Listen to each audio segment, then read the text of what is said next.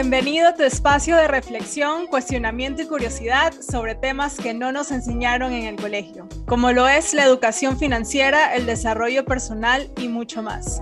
Soy Mari Francis Mocina y esto es Buscando Expansión. Acompáñame a hablar con expertos o amigos que nos ayuden a descubrir herramientas que nos permitan expandirnos, sacar nuestra mejor versión y alcanzar nuestra independencia financiera.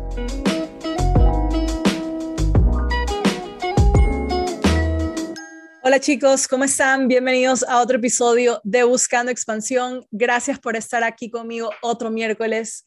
No sé ustedes, pero estas palabras o frases de alcanzar mi libertad financiera resultó en su momento algo abrumador para mí y no sé si lo es para ti, pero libertad financiera se escucha algo súper lejano y la verdad es que no sabía por dónde comenzar dónde hay que ir o qué hay que hacer. Y la verdad es que hay que ir pasito a pasito para que esto no resulte abrumador. Desde cubrir mis necesidades básicas hasta la libertad financiera. Las estadísticas muestran que al menos en Estados Unidos, solo el 47% de los adultos tienen ahorros suficientes para cubrir tres meses de gastos si es que pasa que te quedas sin trabajo o hay alguna emergencia. De ahí también las estadísticas dicen que solo el 29% de estadounidenses con más de 50 años se sienten realmente preparados para el retiro. Y justamente presento estas estadísticas de un país desarrollado donde se supone que hay mucho dinero y oportunidades, pero al parecer tampoco hay educación financiera. Y es por esto que he invitado a Fernando Moreno, él es máster en administración de empresas y experto en análisis de datos para dialogar acerca de los cinco niveles que existen en la pirámide de jerarquía de necesidades financieras, para tener esta pirámide como guía e ir escalando poquito a poco, no abrumarnos y por supuesto alcanzar nuestra libertad financiera, que eso es lo que tanto deseamos. Hola Fernando, ¿cómo estás? Hola Mari, ¿cómo estás? Un gusto poder conversar contigo y formar parte de este excelente espacio que has creado. Espero poder aportar eh, con mi visión eh, en algo a las discusiones eh, que, que manejas en tu espacio. Gracias a ti, Fernando. Un gusto que estés aquí. Y bueno, cuéntanos esto que muchos millennials o muchas personas no conocen, estos cinco niveles en la jerarquía de necesidades financieras. Esto es un tema que muy, o sea, al menos yo que estudié comunicación, sí me explicaron un poco, pero fue las necesidades de un ser humano, fisiológicas, biológicas, etcétera. Pero en este caso, vamos directamente a la parte financiera.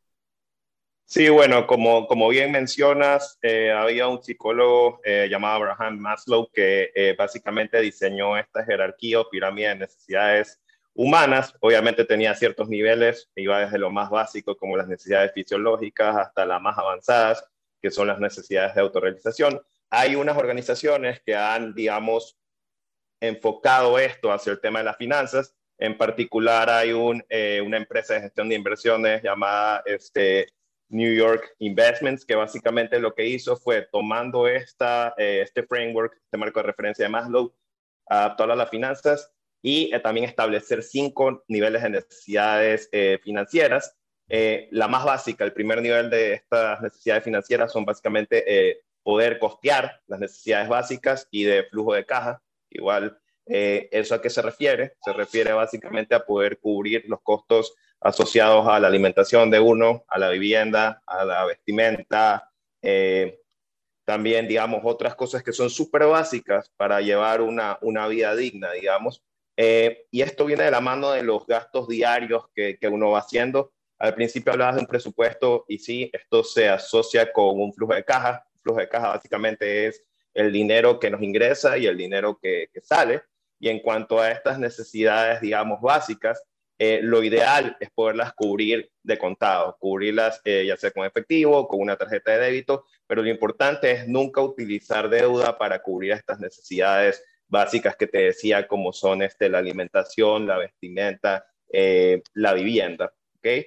Este, una vez que yo he comenzado a manejar mi flujo de buena manera, de forma que mi propio ingreso, eh, principalmente si yo, yo trabajo y tengo mi salario, o sea, una vez que yo he hecho que ese salario me alcance para cubrir estas necesidades básicas, puedo pasar al segundo nivel, que es lo que se conoce como la seguridad financiera. Esto básicamente incluye eh, la capacidad que nosotros tengamos de poder enfrentar cualquier emergencia que sea. ¿ya? Entonces, eh, más allá de que yo puedo cubrir mis necesidades básicas y que lo debo hacer de contado, siempre puede haber alguna emergencia. Puede ser una emergencia de salud, eh, puede ser que yo pierda mi trabajo, eh, que tenga alguna calamidad doméstica con mi familia. Y básicamente lo que tengo que tener es un colchón de seguridad, algo que me permita defenderme en este tipo de circunstancias. Y lo que recomiendan los expertos es que este fondo de emergencia eh, pueda cubrir al menos tres meses de mis gastos, digamos, eh, que nombré en el nivel anterior, o sea, todos estos gastos de vivienda, de alimentación, eh, todo esto debería tener un monto acumulado que me permita cubrirlo durante tres meses, en el caso de que, como te dije, te despidan del trabajo o tengas alguna, algún tipo de emergencia. Pero además, en esta fase de la seguridad financiera, es importante hacer uso de los seguros, ¿ya? Lo bueno es que existen estas posibilidades de, por una cuota mensual, que puede ser no tan elevada, eh, poder defenderme de algún gasto, digamos, excepcional, sobre todo si estamos hablando de un, seguro médico, si tengo algún accidente, una enfermedad eh, grave o tengo que hacerme una cirugía de emergencia, eh, este colchón de tres meses no necesariamente me va a alcanzar. Entonces, para no, digamos, caer en una urgencia en ese momento, lo que se recomienda siempre es tener un seguro eh, de salud, un seguro vehicular si es que uno tiene un vehículo, porque obviamente si también tiene algún accidente grave y se afecta el vehículo de uno o peor afecta un tercero, hay que estar asegurado porque una vez más este fondo de emergencia de tres meses podría no cubrir eh, algo de este tipo. Entonces siempre lo segundo, después de que, eh, digamos, cubrimos las necesidades básicas y tuvimos nuestra seguridad financiera, pasamos al tercer nivel, que es lo que se conoce como acumulación de riqueza. Eh, aquí viene algo interesante. Primero, para acumular riqueza, lo principal o lo primero que se hace es básicamente tratar de cancelar o disminuir en lo posible las deudas que yo haya contraído. En esta parte de acumulación de riquezas también es importante ahorrar. Ya no piensa en lo inmediato, ya no piensa en el corto plazo, sino comienza a pensar en el mediano y en el largo plazo. Y para eso además de cancelar las deudas, uno tiene que comenzar a acumular riqueza. Y de ahí, una vez que uno ya tiene cierta riqueza eh, acumulada, cierto ahorro, obviamente para poder crecer hay que invertir. Entonces, la idea en esta fase de acumulación de riqueza es también elaborar un portafolio de inversiones, es decir, invertir en diferentes cosas. Como ya habrás escuchado en algún punto, eh, no se recomienda invertir todo en una sola cosa, eh, poner, digamos, todos los huevos en la misma canasta, sino que hay que diversificar el riesgo. En este sentido, mi recomendación al menos es invertir en diferentes cosas. Eh, por, por, ejemplo, bienes raíces, si es que hay un mercado bursátil, digamos, dinámico en el país en el que uno está, se puede invertir en acciones. Si es que no, obviamente toca, digamos, buscar algún emprendimiento que, que, se pueda ya sea crearlo de, de, cuenta propia o invertir en algún emprendimiento de un tercero. Pero con esto ya podemos comenzar ahí sí a acumular riqueza.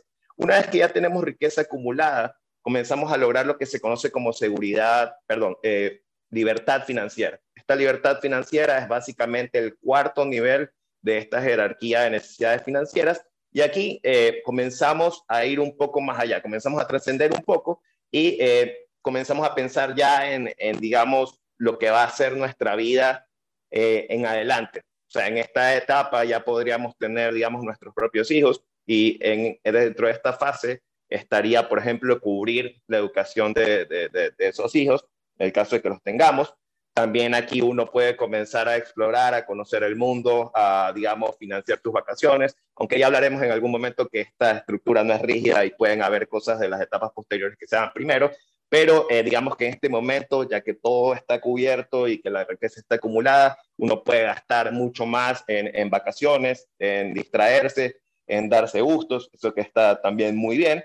Y uno también comienza a ahorrar, pero ya no para invertir, sino ahorrar para la vejez. Entonces, en esta etapa de, libertad financiera, uno comienza a ahorrar para su vejez, porque obviamente va a llegar un punto en el que ya uno deja de ser productivo y si es que uno no ahorró para la vejez, eh, uno puede tener libertad financiera ahorita, pero al momento de que ya llega a jubilarse, si no tiene los ahorros suficientes, esa libertad financiera la pierde. Entonces, dentro de este concepto de libertad financiera, también está ahorrar para eh, la vejez y poder costearse el cuidado de salud, ya sea propio o de la pareja de uno si la tiene, o de los hijos. Entonces, con esa eh, libertad financiera, uno ya puede, digamos, disfrutar gran parte de su vida y eventualmente llegará hacia el final en el que uno ya tiene que comenzar a pensar en su legado. Entonces, el legado es esta quinta fase, la última de la jerarquía de necesidades financieras.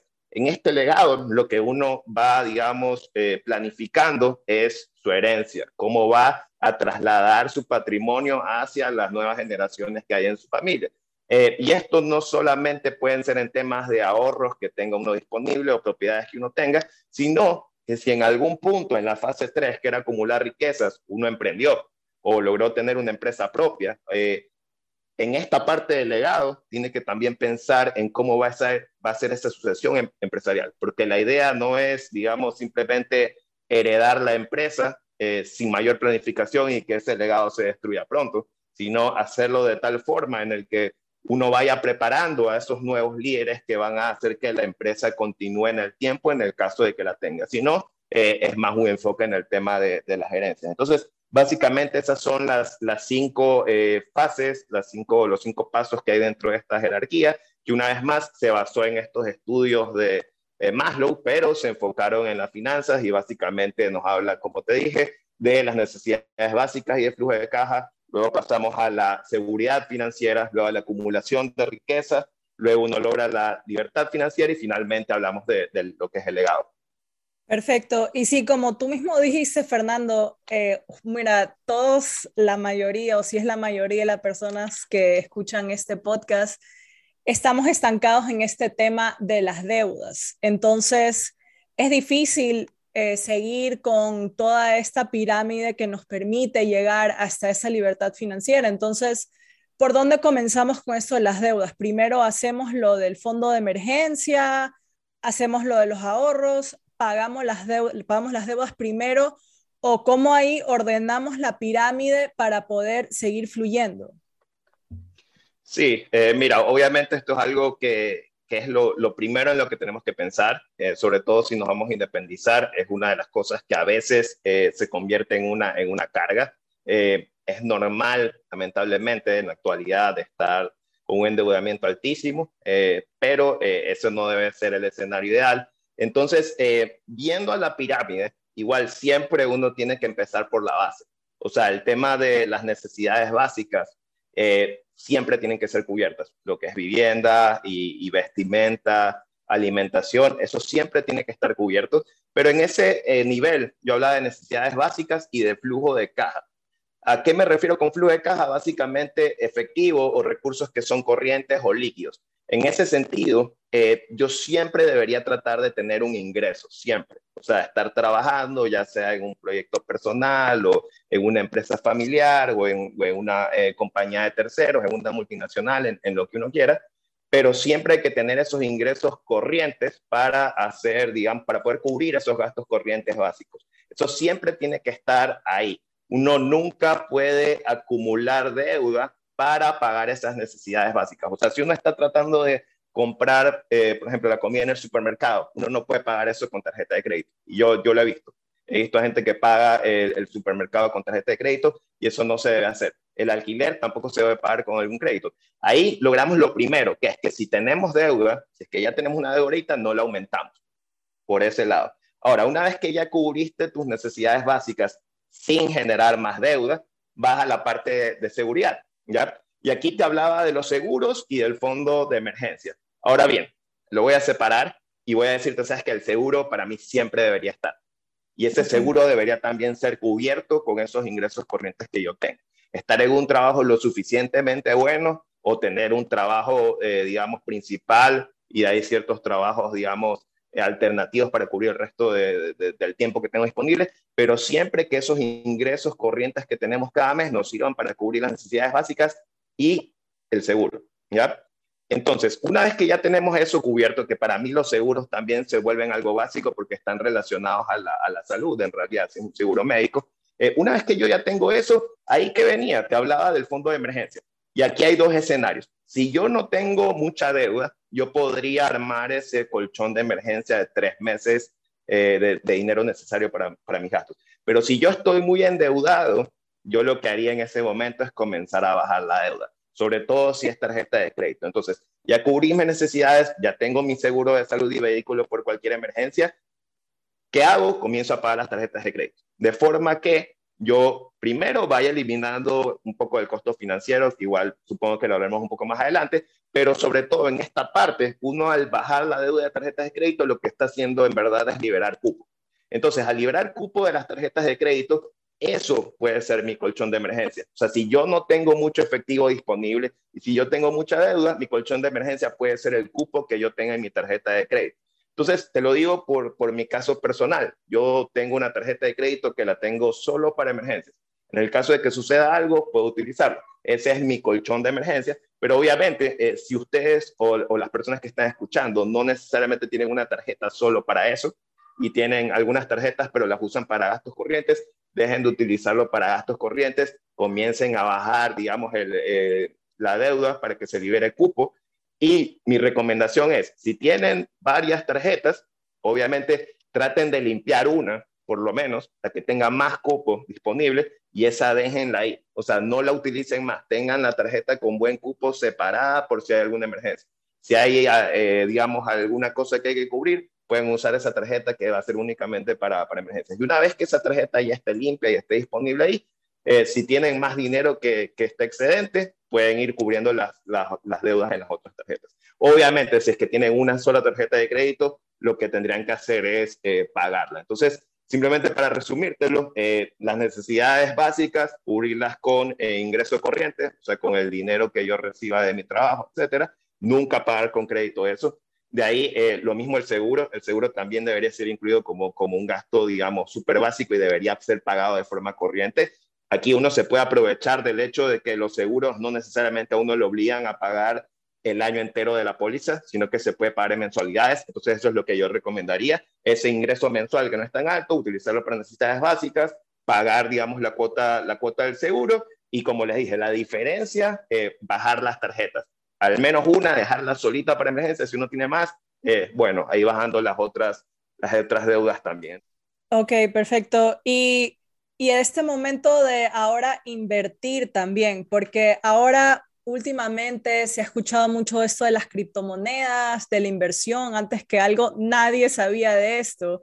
Y tenemos deudas y tenemos que, tú sabes, tener nuestras necesidades básicas cubiertas y todo. Entonces es como que demasiado abrumador estar pensando en cubrir el fondo de emergencia, las deudas. Entonces, eso de la inversión es algo que ya tenemos que verlo más adelante o, o, es algo también urgente como lo es las deudas. O sea, dejar todas estas deudas pagadas. Mira, yo eh, soy un defensor de seguir esta pirámide en orden y obviamente esa parte de las inversiones creo que debe ir después de haber reducido eh, en su mayoría las deudas que uno tiene. Ya, no digo que hay que eliminar la deuda, no digo que hay que eliminar la deuda 100% para después invertir, porque hay ciertas cosas en las que uno las compra a, un determinado número de meses y que no son una inversión per se, pero puede ser algo que, que, a mí me sirva, por ejemplo, un vehículo, etc. Entonces, el crédito no es que, o la deuda, no digo que hay que eliminarla 100%, que la deuda siempre es mala, pero si uno ya va a hacer una inversión de envergadura, que puede ser en acciones o en bienes raíces o en un emprendimiento, o sea, si uno va a hacer una inversión de ese monto, mi recomendación es siempre tener el endeudamiento muy, muy bajo, ¿ya? Entonces, eh, y te voy a poner un ejemplo. Digamos que yo tengo eh, una deuda de mi tarjeta de crédito de, de 5 mil dólares y eh, en mi trabajo al fin de año me dieron algún bono por, por desempeño, utilidades, lo que fuere, y recibo 5 mil dólares. Aquí obviamente va a venir la, la tentación de que tengo 5 mil dólares y que podría utilizarlos para invertir en algo. Y como tú decías, está en boga el tema de las criptomonedas, Igual podríamos hablarlo en, otra pregunta, pero yo no lo considero como un activo en el que tú lo dejas usar para inversión porque es demasiado volátil. Pero más allá de eso, digamos que tienes 5 mil dólares y eh, digamos que tienes esa intención de invertir, porque obviamente tú sabes que eso es lo que te va a permitir acumular riqueza y luego llegar a la libertad financiera, etcétera. Entonces, yo creo que en ese caso que tienes 5 mil dólares de ingreso que no esperabas o ingreso extraordinario y tienes una deuda de 5 mil dólares, lo que yo haría es pagar la deuda. No agarraría ese dinero e invertiría. Hay unos que te dicen, ¿sabes qué? Es que puede ser una oportunidad que te llegue una sola vez en la vida. No lo creo. Si tienes 5 mil dólares de deuda y te entraron 5 mil dólares extraordinarios, tienes que ponerlos en, eh, en la deuda y cancelarla. Y imaginemos que no lo hagamos así, que no me quieran hacer caso. Digamos que ustedes tienen 5 mil dólares de deuda y eh, tienen 5 mil dólares que les entraron extraordinariamente y alguien les dijo, ¿sabes qué? Aquí tengo una oportunidad de negocio eh, impresionante, pero tienes que invertir ahorita para entrar porque después no se puede. Eh, y, o sea, te parece bien. Y tú lo revisas y ves que la rentabilidad es, no sé, 20%. Y tú dices, ¿sabes qué? O sea, podría invertir en eso, me gano un 20%. Y no, yo después ya con todas esas ganancias pago la, la deuda de mi tarjeta, no pasa nada. Bueno, ¿qué es lo que pasaría si uno tomara esa decisión? La deuda de 5 mil dólares seguiría existiendo, pero las deudas no solo que existen, sino que tienen un costo financiero asociado. Entonces, cada día que esa deuda siga existiendo va a generar intereses. Entonces, yo decidí en este ejemplo no pagar la deuda, esa deuda de 5 mil dólares me genera intereses y digamos que estoy en un país en el que las tasas de, de interés son súper altas y digamos que la tasa para las tarjetas de crédito es del 20% también. Entonces yo digo, ok, me están ofreciendo este negocio, tengo que invertir 5 mil dólares, la utilidad va a ser 20% y tengo acá mi deuda de 5 mil dólares al 20%. ¿Qué pasaría, como te digo, si uno gasta, si uno pone el dinero en esta inversión? La deuda va a seguir existiendo y va a seguir generando un costo financiero de 20%. Y por otro lado, viene la inversión, yo pongo mis 5 mil dólares y me dan ese 20% de rentabilidad. ¿Qué voy a tener que hacer? Ese 20% de rentabilidad apenas me va a servir para cubrir los 20% de interés de la deuda. Entonces, ¿qué pasa? Yo sigo cubriendo el gasto financiero de la deuda, la deuda no se ha extinguido porque siguen los 5 mil del principal ahí. Lo único que he hecho con este 20% de utilidad es pagar el 20% de interés.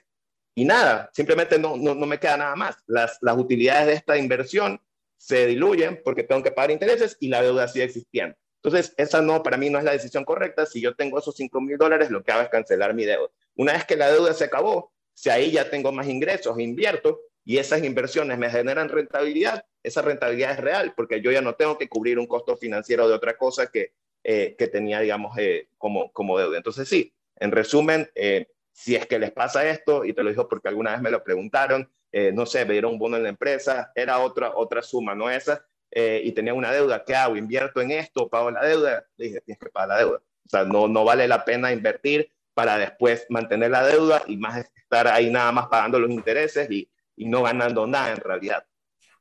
Claro, la respuesta es siempre paga las deudas. Como sabemos, el dinero va súper ligado con nuestras emociones y al, al armar esta pirámide de necesidades financieras podemos tener este tipo de emociones que nos abrumamos, que sí sentimos satisfacción personal porque al menos ya cubrimos la base de esta pirámide, pero ¿cómo sabemos o cómo, qué tipo de emociones podemos experimentar a la hora de navegar esta pirámide de necesidades y obviamente sentir autocompasión por nosotros, porque es algo nuevo, es algo que recién estamos experimentando y hay que tener paciencia con uno mismo también. Sí, eh, gran pregunta. Y hay que ir al, digamos, al concepto de lo que es una necesidad. Esto es una pirámide de necesidades financieras una necesidad es básicamente una carencia que necesita ser cubierta. El momento que existe una necesidad, una carencia, hay un aspecto psicológico que está ligado. Y esta, esto puede generar emociones, ya sea positivas o negativas. En el caso de que nosotros no cubriéramos esto, aparte de que hay un impacto físico de no cubrir estas necesidades básicas, va a generar una ansiedad y un estrés extremo. Entonces, el hecho de que uno vaya incluso cubriendo las necesidades básicas elimina emociones negativas de ansiedad y de estrés, aparte que nos ayuda en la parte física, y genera el primer grado de satisfacción. Tal vez no sea una satisfacción altísima porque estoy cubriendo lo básico, pero algo genera. Y te lo digo porque cuando me independicé, recuerdo claramente cuando fui a hacer mi primer mercado solo, llegué a mi casa, llené la refrigeradora y en el momento que vi la refrigeradora toda llena, en verdad sentí felicidad. Como que dije, ok, es la primera vez que esta refrigeradora está llena y no es porque mi mamá o mi papá hizo las compras, sino que yo las hice. Entonces, eh, cubrimos las necesidades básicas, eh, eliminamos esa ansiedad y ese estrés de no poder cubrir lo, lo, urgente y aparte nos genera ya cierta, digamos, satisfacción, aunque sea no tan grande, pero satisfacción al fin. Luego, si voy a la segunda etapa, que es la de seguridad, de hecho, la seguridad también se traduce en una emoción, que en este caso es la tranquilidad. El hecho de que yo tenga un seguro médico, seguro vehicular y que, y que yo tenga un fondo de emergencia, lo que me da es la tranquilidad de saber, como la vida obviamente está llena de riesgos, saber que si algo llega a fallar, si me llego a quedar sin trabajo, si llego a tener un accidente eh, muy grave, si llego a tener una, una enfermedad importante, el hecho de que yo haya cubierto estas necesidades, eh, digamos, financieras, esta seguridad financiera, yo voy a estar una vez más tranquilo. Eso también genera una, eh, digamos, una emoción muy positiva y también va de la mano de reducir la, ansiedad, ¿no? Porque como te dije, la vida está llena de riesgos y justamente los seguros son una herramienta para mitigar estos riesgos. Entonces, esta tranquilidad, la verdad es que es invaluable, sobre todo, digamos, en las condiciones en las que vivimos, que más allá de que tenemos nuestras necesidades eh, personales, sabemos que hay delincuencia en el mundo, sabemos que hay guerras, entonces hay demasiadas preocupaciones y sí, se, es bueno poder tener eh, un sentido, un, sentimiento de seguridad en esa parte, ¿no? Pero obviamente cuando ya vamos pasando a fases posteriores de la pirámide, las necesidades, digamos, comienzan a cambiar y también, eh, digamos, las emociones que están asociadas con eso. Entonces tenemos la, primer, la tercera etapa, que era el tema de la acumulación de riqueza, ¿no? Esta, digamos que es paralela al tercer nivel en la pirámide original de necesidades humanas de Maslow, que hablaba de la necesidad de afiliación o de éxito. Entonces, eh, cuando hablamos de acumulación de riquezas, hablábamos también de la parte de, ahorrar y de invertir.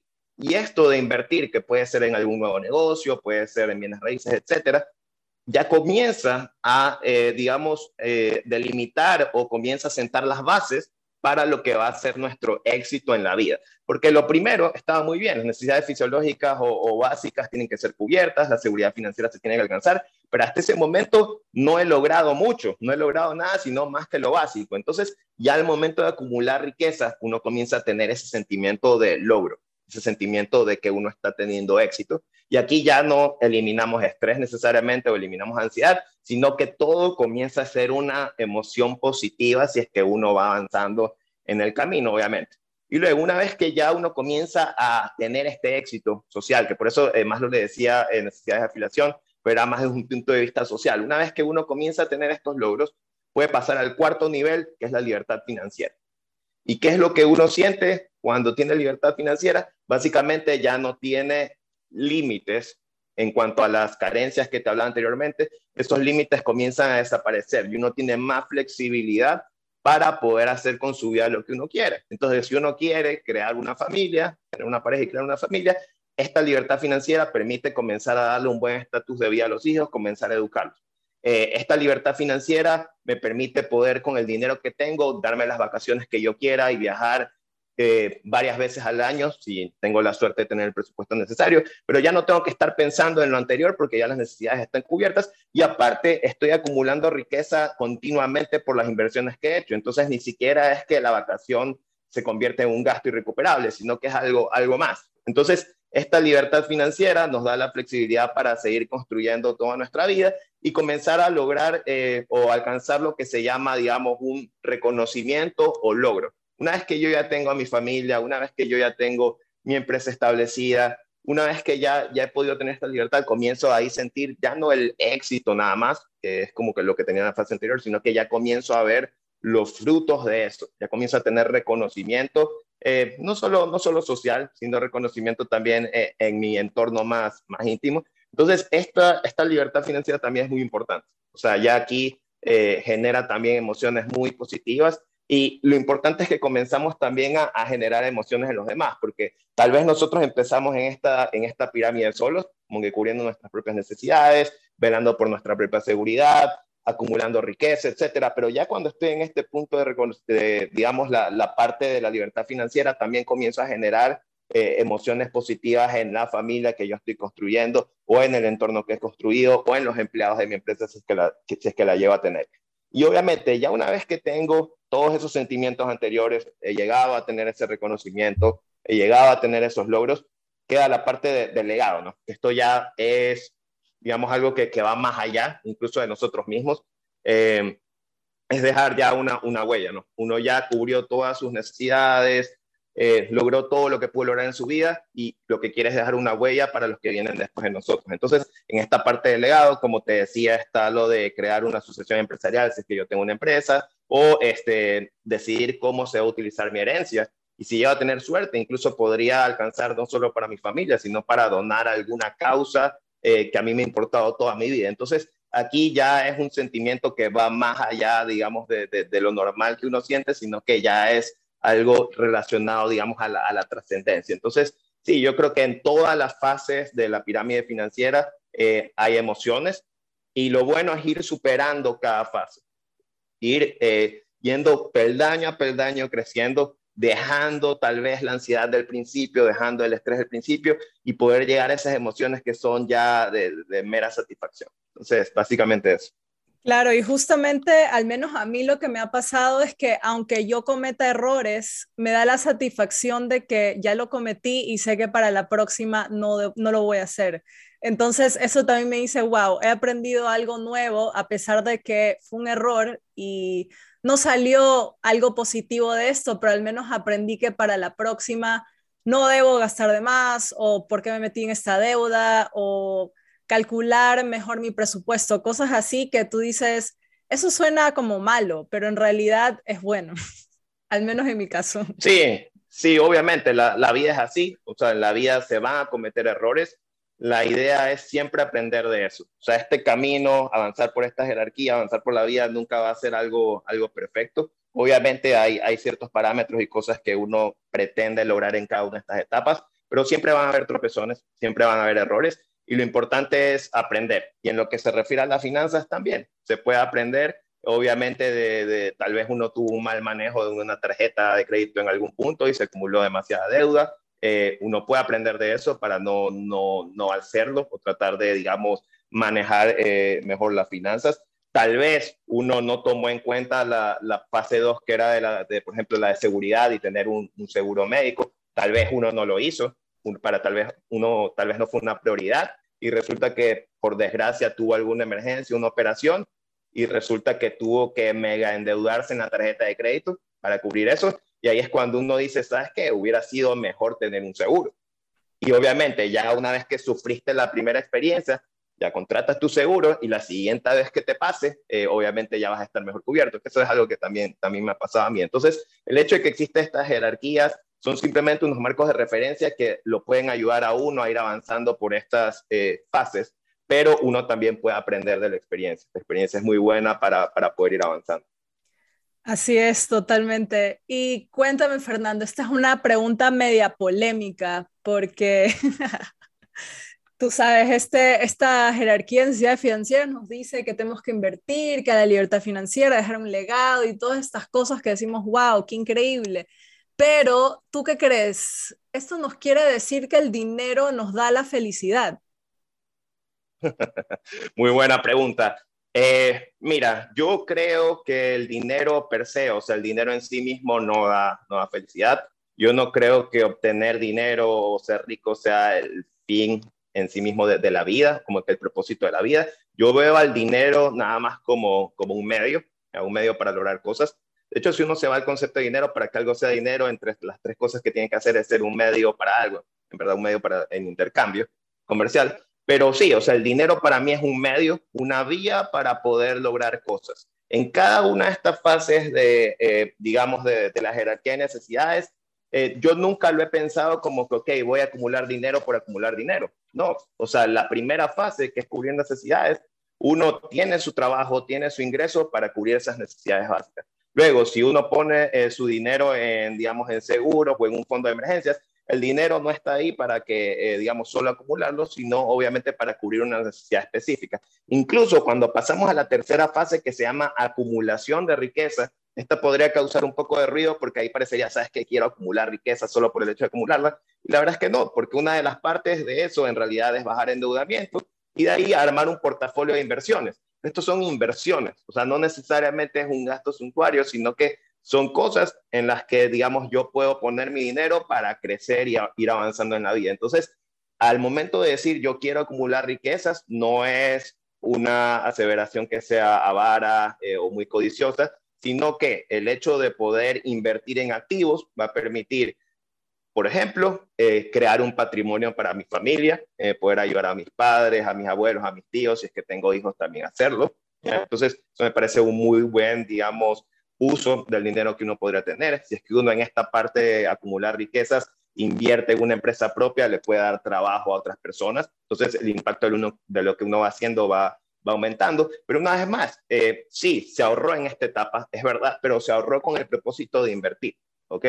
Entonces, eh, una vez más, el, dinero fue solo un medio. Y si nos vamos, digamos, a las otras etapas, eh, aún más, cuando hablábamos de libertad financiera, por ejemplo, pagar la educación de los hijos o, digamos, poner dinero en, planes de cuidado a, a, largo plazo para la vejez, etcétera, también es dinero que eh, obviamente no, no fue un fin, sino un medio para poder solventar, hacer crecer a mis hijos y después cuando yo ya deje de ser productivo, porque así es la naturaleza de la vida, no puedo trabajar para siempre, eh, ese dinero que yo, eh, digamos, fui ahorrando va a servir para darme, digamos, un, una buena vida a mí también, ¿no? Y ya lo último, para mí está, está clarísimo, o sea, ya ahí ni siquiera uno está pensando desde un punto de vista individualista, sino que el legado va después de uno. Uno ni siquiera va a ver, eh, digamos, ese legado ya eh, realizado porque seguramente ya no estaremos ahí para verlo. Entonces, en cualquiera de estas fases, eh, desde la primera hasta la última, el dinero no fue más que un medio.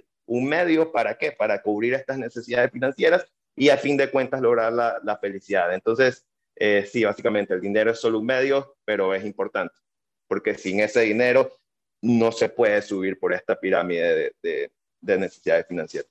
Así es, eso es. El dinero es simplemente una herramienta y nada más. Pero bueno, Fernando, cuéntanos para terminar este episodio súper interesante, ¿qué es expansión para ti? Expansión para, para mí es poder ampliar horizontes, eh, poder salir de, la caja, eh, poder crecer.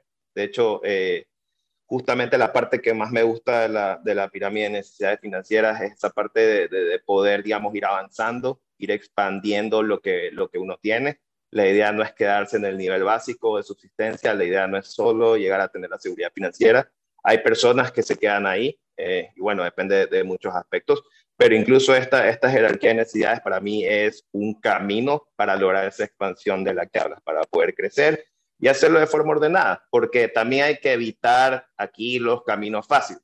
Tenemos obviamente estas necesidades de seguridad financiera, tenemos necesidades de acumular riquezas, pero eh, hay que hacerlo de la forma correcta. Hay que hacerlo de la forma correcta e ir en pasos, porque si uno quiere darse, digamos, libertad financiera, digamos, viajar por el mundo y no haber cubierto la parte de seguridad financiera, uno puede estrellarse o sea, tener alguna emergencia en el extranjero y no tener cómo cubrirla. Entonces, eh, incluso cuando uno se expande, tiene que hacerlo de forma ordenada, ir construyendo paso a paso, nivel a nivel, eh, y sí, eso es expansión, nunca quedarse donde uno está, sino ir subiendo por esa escalera y llegar hasta, hasta la última etapa.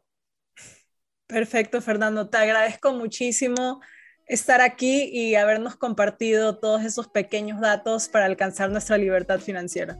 Gracias a ti por la, invitación. Un gusto haber participado en este espacio, haber aportado en algo.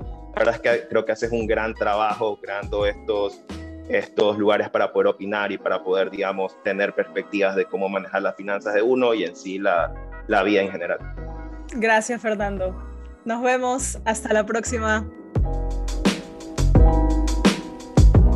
Bueno, espero que este episodio haya sido súper útil para que este proceso de alcanzar tu libertad financiera no sea algo abrumador y que encuentres también lo que tanto deseas. No sé si es eh, tener un, como explicó Fernando, tus propias maneras de invertir, pagar tus deudas, cubrir tus necesidades. Y justamente esa es la pregunta de la semana en qué lugar de la pirámide estás, ya sea solo cubriendo tus necesidades básicas, estás pagando tus deudas, viendo lo del retiro, a lo mejor estás ya invirtiendo y poder ver frutos de todo este trabajo que has hecho. Así que ya sabes que me puedes responder a mis redes sociales como It's Mary Francis en Instagram, TikTok o YouTube. No te olvides compartir este episodio con quien pienses que lo necesite y evaluarlo también. Nos vemos, hasta la próxima.